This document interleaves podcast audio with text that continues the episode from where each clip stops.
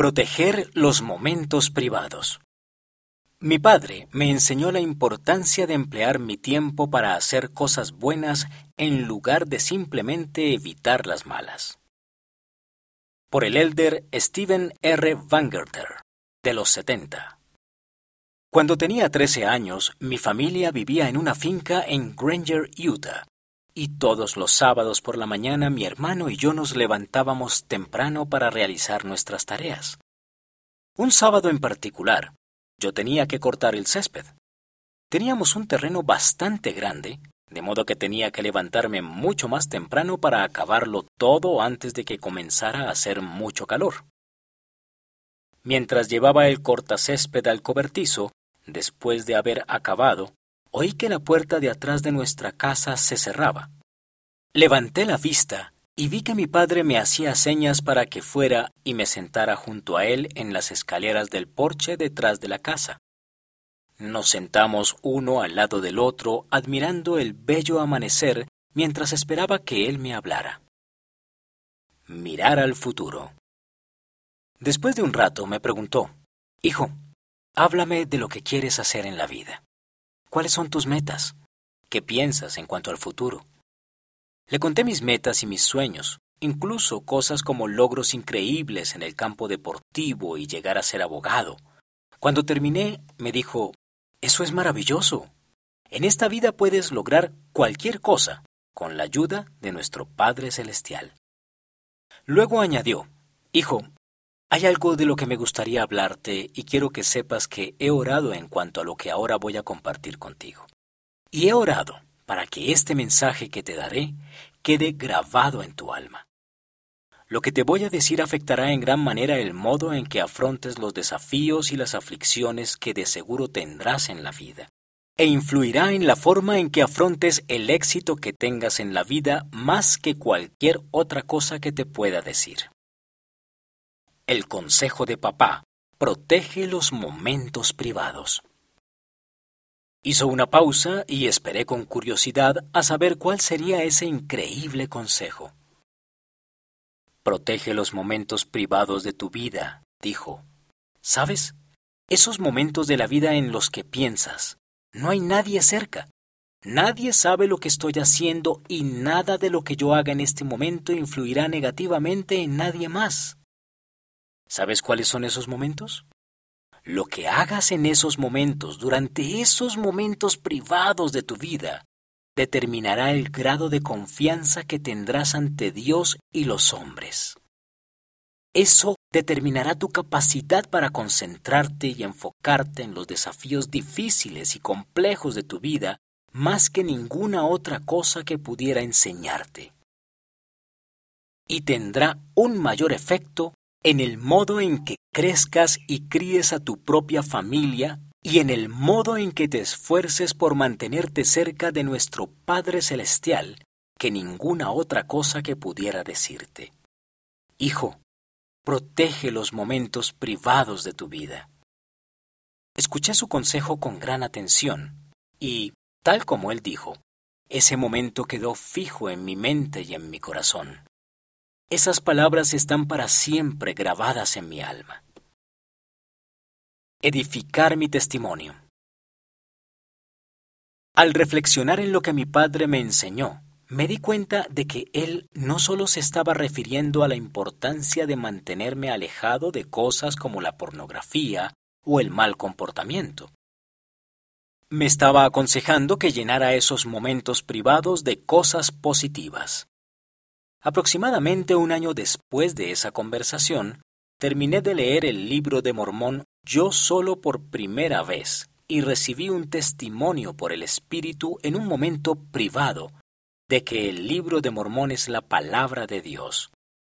Me fue posible establecer una conexión entre la importancia de que esa fuera la palabra de Dios y de que ésta fuera la iglesia del Señor.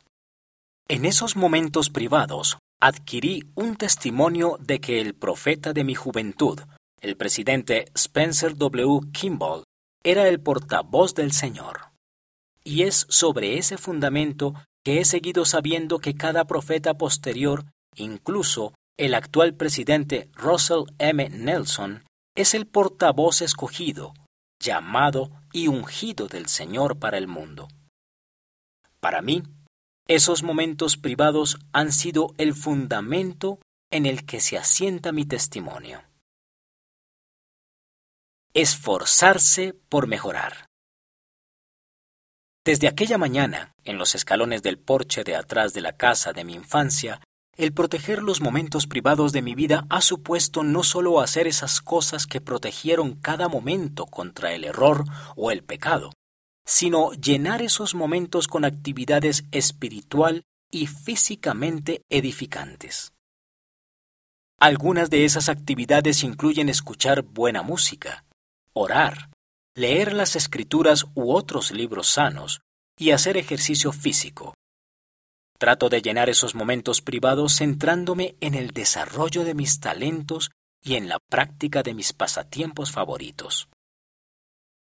He descubierto que hacer eso me brinda gozo duradero en lugar de felicidad momentánea.